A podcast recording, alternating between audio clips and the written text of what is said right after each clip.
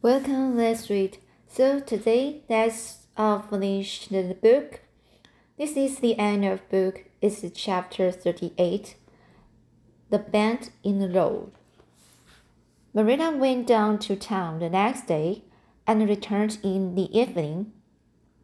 Anne has gone over to Orchard Slope with Dinah and came back to find Marina in the kitchen, sitting by the table with her head leaning on her hand. Something in her dejected attitude struck a chill to Anne's heart. She has never seen Marina sit limply, insert like that. Oh, inert. Sorry, sit limply, inert like that. Are you very tired, Marina? Yes, no, I don't know, said Marina wearily, looking up. I suppose I'm tired, but I haven't thought about it. It's not late. Did you see the oculist? What did he say? asked Anne anxiously. Yes, I saw him. He examined my eyes. He says that if I give up on reading and sewing Italian and any kind of work that strains the eyes, and if I'm careful not to cry, and if I wear the glasses he's given me, he thinks my eyes may not get any worse and eh, eh, my headaches will be cured. But if I don't, he says I will certainly be stone blind in six months. Blind, and just think of it. For a minute, and after her first quick exclamation of dismay, was silent. It seemed to her that she could not speak. Then she said bravely, but with a with a catch in her voice, Marina, don't think of it.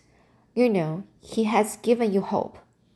If you are careful, you won't lose your sight altogether. And if His glasses cure your headaches, it will be a great thing. I don't call it much hope, said Marina bitterly. What am I to live for if I can read or sew or do anything like that? I might as well be blind or dead. And as for crying, I can't help that when I get lonesome. But there, it's no good talking about it. If you will get me a cup of tea, I will be thankful. I'm about done out. Don't say anything about this to anyone for a spell yet, anyway. I can't bear that folks should come here to question and sympathize and talk about it. When Marina had eaten her lunch and persuaded her to go to bed, then Anne went herself to the east gable and sat down by her window in the darkness alone with her tears and her heaviness of heart. How sadly things had changed since she had sat there the night after coming home. Then she had been full of hope and joy, and the future had looked rosy with promise, and felt as if she had lived years since then. But before she went to bed, there was a smile on her lips and a peace in her heart.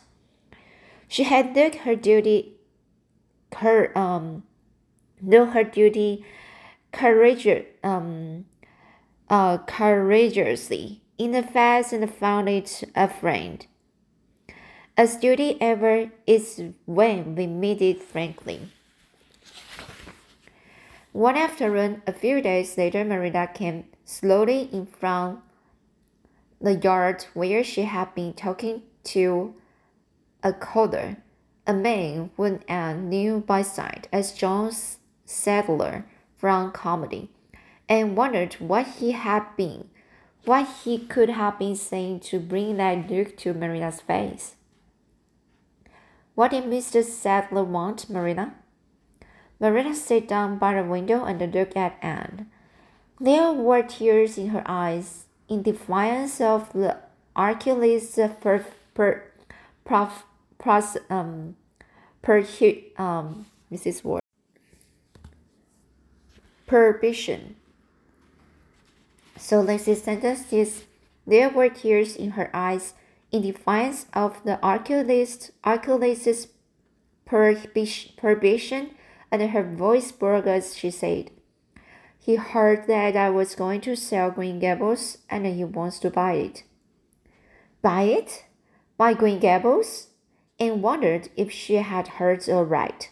Oh, Marilla, you don't mean to sell Green Gables. Anne, I don't know. What else is to be done? I've thought it all over. If my eyes were strong, I could stay here and make out to look after things and manage with a good headman. But as it is, I can't. I may lose my sight altogether, and anyway, I will not be fit to run things. Oh, I never thought I'd live to see the day when I'd have to sell my home. But things will only go behind worse and worse all the time, till nobody will want to buy it. Every cent of our money went in that bank. And there's some notes Matthew gave that for to pay. Mrs. Lynde advises me to sell the farm and the board somewhere with her, I suppose. It won't bring much. It's small, and the buildings are old, but it's big enough for me to live on, I reckon. I'm thankful you are provided for with that scholarship, and I'm sorry you won't have a home to come to in your vacations. That's all. But I suppose you will manage somehow. Marilla broke down and wept bitterly. You mustn't sell Green Gables, said Anne resolutely. Oh, Anne, I wish I didn't have to. But you can see for yourself. I can't stay here alone. I'd go crazy with trouble and loneliness. And my sight would go. I know it would. You won't have to stay here alone, Marilla. I will be with you. I'm not going to Redmond. Not going to Redmond? Marilla lifted her warm face from her hands and looked at Anne. Why? What do you mean? Just what I say. I'm not going to take the scholarship. I decided I decided so the night after you came home from town. You surely don't think I can leave I could leave you alone in your trouble. Marilla, after all you've done for me, I've been thinking and planning. Let me tell you my plans. Mr. Barry want to, wants to rent the farm for next year, so you won't have any bother over late, and I'm going to teach. I've applied for the school here, but I don't expect to get it. But I understand the trustees have promised it to Gilbert Blythe. But I can have the Carmody school. Mr. Blair told me so last night at the store. Of course, that won't be quite as nice or convenient as if I had the Emory school, but I can board home and drive myself over to Carmody and back, in the warm weather at least. And even in winter, I can come home on Fridays. We will keep a horse for late. Oh, I have it all planned out, Marilla, and I will I will read to you and keep you cheered up. You shouldn't be dull or lonesome, and we will be real cozy and happy here together, you and I. Maria had listened like a woman in a dream. Oh, and I could get on real well if you were here. I know, but I can't let you sacrifice yourself so for me. It would be terrible. Nonsense, Anne laughed merrily. There is no sacrifice. Nothing could be worse than giving up Green Gables. Nothing could hurt me more. We must keep the dear old place. My mind is quite made up, Marilla. I'm not going to Redmond, and I'm going to stay here and teach. Don't you worry me a bit. But your ambitions are, uh, I'm just ambitious as ever. Only I've changed the object of my ambitions. I'm going to be a good teacher and I'm going to save your eyesight. Besides, I mean to study at home here and take and take a little college course on by myself. Oh, I've a dozen of plans, Marilla. I've been thinking them out for a week. I should give life here my best, and I believe it will give its best to me in return. When I left Queens, my future seemed to stretch out before my before me like a straight road. I thought I could I could see along it for many a milestone. Now there's a bend in it. I don't know what lies around the bend, but I'm going to believe that the best does. It has a fascination of its own, that bend, Marina. I wonder how the road beyond it goes. What there is of green glowing and soft, checkered light and shadows. What new landscapes, what new beauties, what curves and the hills and the valleys farther on. I don't feel as if I ought to let you give up, give it up, said Marina, referred to the scholarship. But you can't prevent me. I'm sixteen and a half. Obstinate as a mule, as Mrs. Lynde once told me, laughing. Oh, Marina, don't you go pitying me. Pity, pitying me. Go pitying me. I don't like to be pitied, and there is no need for it. I'm heart glad over the very thought of standing by at oh sorry. I'm heart glad over the very thought of standing at dear Green Gables. Nobody could love it as you and I do, so we must keep it. You blessed girl, said Marina, yielding. I feel as if you'd give me new life. I guess I ought to stick out and make you go to college, but no, I can't, so I am going to try. I will make it up to you, Long, Anne. When it became noticed abroad in Avonlea that Anne Shirley had given up the idea of going to college and intended to stay home and teach, there was a good deal of discussion over it. Most of the good folks, not knowing about Marina's eyes, thought she was foolish. Mrs. Allen did not. She told Anne so in approving words that brought tears of pleasure to the girl's eyes. Neither did, neither did good Mrs. Lynde. She came up one evening and found Anne and Marina sitting at the front door in the warm, sandy summer dusk. They liked to sit there when the twilight came down and the, the wild the white moth white moths flew about in the garden, and the odor of mint filled the dew, dewy, a dewy air. Mrs. Rachel deposited her substantial person upon the stone bench by the door, behind which grew a row of tall pink and yellow hollyhocks, with a long breath of mingled weariness and relief. I declare I'm glad to sit down. I've been on my feet all day, and two hundred pounds is a good bit for two feet to carry round.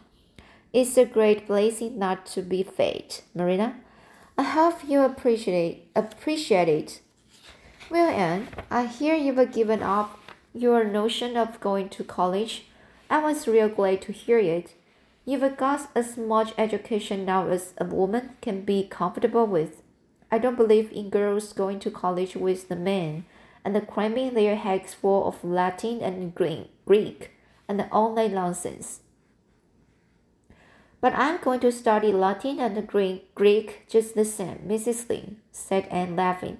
I'm going to take my arts course right here at Green Gables and study everything that I would call that I would at college. Mrs. Lynde lifted her hands in holy horror. Uh, in holy, in holy horror. And surely you will kill yourself. Not a bit of it. I shall thrive on it Oh, I'm not going to overdo things. As Josie and the jo, Josie Allen's wife says, I should be a major.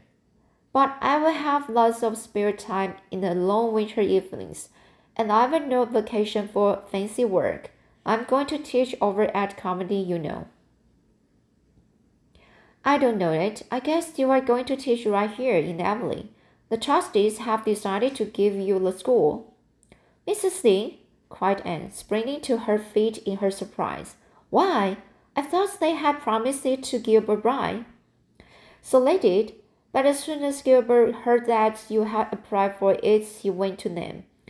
They had a business meeting at the school last night, you know, and told them that he withdrew his application and I suggested that suggest suggest that they accept yours. He said he was going to teach at White Sands. Of course, he gave up the school just to oblige you. Because he knew how much you wanted to stay with Marina. And I must say, I think it was real kind and thoughtful in him. That's what. Real self sacrificing too. For he will have his board to pay at White Sands, and everybody knows he's got to earn his own way through college. So the trustees decide, decided to take you. I was tickled to death when Thomas came home and told me. I don't feel like I ought to take it, murmured Anne. I mean, I don't think I ought to let Gilbert make such a sacrifice for, for me. I guess you can prevent him now. He signed papers with, with the White Sands trustees, so it wouldn't do him any good, good now if you were to, to refuse. Of course, you will take the school. You will get along all right, not that there are no pies going. Josie was the last of them, and a good thing she was, that's what. There's been some pie or other going to Avonlea School for the last twenty years, and I guess their mission in life was to keep school teachers reminded that Earth isn't their home. Bless my heart. What does all that winking and blinking at Barry Gable mean?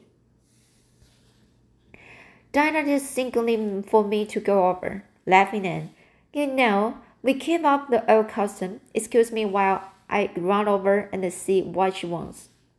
Anne ran down the clover slope like a deer and disappeared in the furry shadows of the haunted wood. Mrs. Lynde looked after her indulgently. There's a good deal of the child about her, yes, in some ways. There's a good deal more of the woman about her in others, retorted Marilla with a moment, mo momentary return of her old crispness.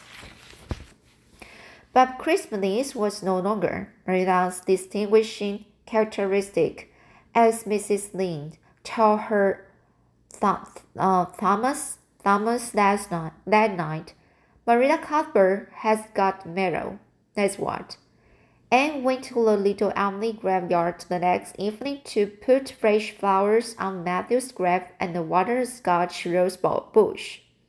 She lingered there un until dusk, liking the peace and the calm of the little, little place, with its poplars whose rustle was like low, friendly speech, and its whispering glaces growing, growing as well among the grapes. When she finally left it and walked down the long hill that sloped to the lake of shining waters, it was past sunset, and all Avonlea lay before her in the dreamlike afterlight, a haunt of ancient peace. There was a freshness, fresh freshness in the air as of a wind that had blown over honey, sweet fields of clover. Home lights twinkled out here and there among the homestead trees. Beyond lay the sea, misty and purple, with its haunting, unceasing, unceasing murmur. The west was a glory of soft mingled hues, and the spot reflected them on in still soft, softer shadings. The beauty of it, the beauty of it all thrilled Anne's heart, and she gratefully uh, gratefully opened the gates of her soul to it. Dear old world, she murmured, you are very lovely, and I'm glad to be alive in you. Halfway down the hill, a tall lady came whistling out of gate before the bright homestead. It was Gilbert, and the whistle died on his lips as he recognized Anne. He lifted his cap uh, courteously, but he would have passed on in silence if Anne had not stopped and held out her hand. Gilbert, she said with scarlet cheeks, I want to thank you for giving up the school for me. It was very good of you, and I want you to know that I appreciate it.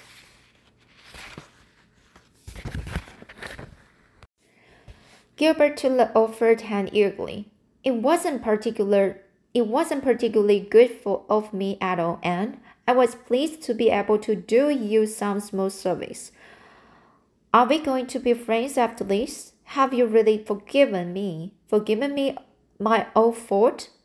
And laughed and tried to unsuccessfully to withdraw her hand. I forgave you that day, but upon landing, although I didn't know what a stubborn little goose I was. Been I may as well make a complete confession I've been sorry ever since. We are going to be the best of friends, said Gilbert jubilantly.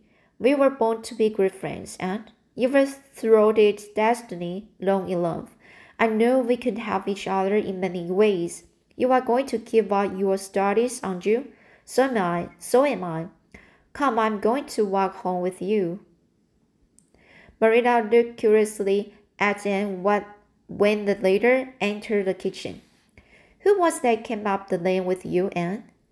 Gilbert Blythe, answered Anne, vexed to find herself blushing. I met him on Barry's Hill. Barry's Hill. I didn't think you and Gilbert Blythe were such good friends that you'd stand for half an hour at the gate talking to him, said Marina with a dry smile. We haven't been. We've been good enemies, but we have decided that it will be much more sensible to be good friends in future. Were we really there half an hour? It seems just a few minutes. But you see, we have five years those conversations to catch up with, Marina and sat long, sat long at her window late night, compassionate, compassionate by a great content. A great content. The wind purred softly in the cherry boughs, the cherry boughs, and the mist breeze came up to her. The stars twinkled over the pointed firs in the in the hollow and Dinah's light gleamed through the old gap. As her right horizons had closed in since the night she had sat there after coming home from Queen's. But if the path set before her feet was to be narrow, she knew that, that flowers of quiet happiness would bloom along it. The joys of sincere work and a worthy aspir- aspiration and the congenial friendship were to be hers. Nothing could rob her of her birthright of fancy or her ideal world of dreams, and there was always the band in the road. God's in his heaven, all's right with the world, whispered Anne softly. So this is the end of the book. I'm so happy to just finish this book and uh, especially in the final section, uh, final paragraph, and just uh, said, uh, sits alone at her window, and just thinks, uh, uh about uh, thank, uh, sorry, about to to think, uh, of her future, with a very um aspire, aspire, aspirating, uh, uh, sorry, as a aspiring, aspiring, uh, and worthy, uh, friendship will be will be started in the future. I think it's uh, very good to just uh, let her to uh, expect the future. So maybe there was always the band in the load. So she just select a good way and a good thoughts to think about that and uh, just um trans transfer transfer the bad negative thoughts to positive. So I think this is a very good end and uh, another way to to get started for the next book so for this uh, N series series so I think this is a very good to just uh, keep uh, keep reading this the the second um the following the book the second um how to select select how to select is the second book and the next uh, uh, following the story will be uh, I just feel like uh, yes, I, I have I have read this the next uh, story, and I'm just reading the the third uh the third book of this uh S series, so it's a very good just uh enjoy the the S book. Sometimes uh they, they will have the some uh challenging a challenge uh, before her, um, but uh, it's still uh, she just uh, can just keep the the good way to just look after look forward to it.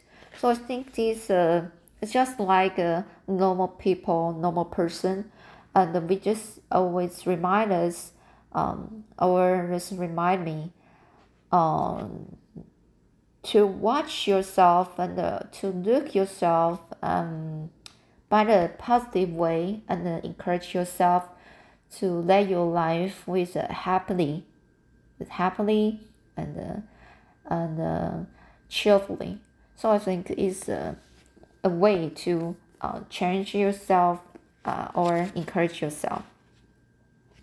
Alright, so this is the, end of the book. I will read next book next time.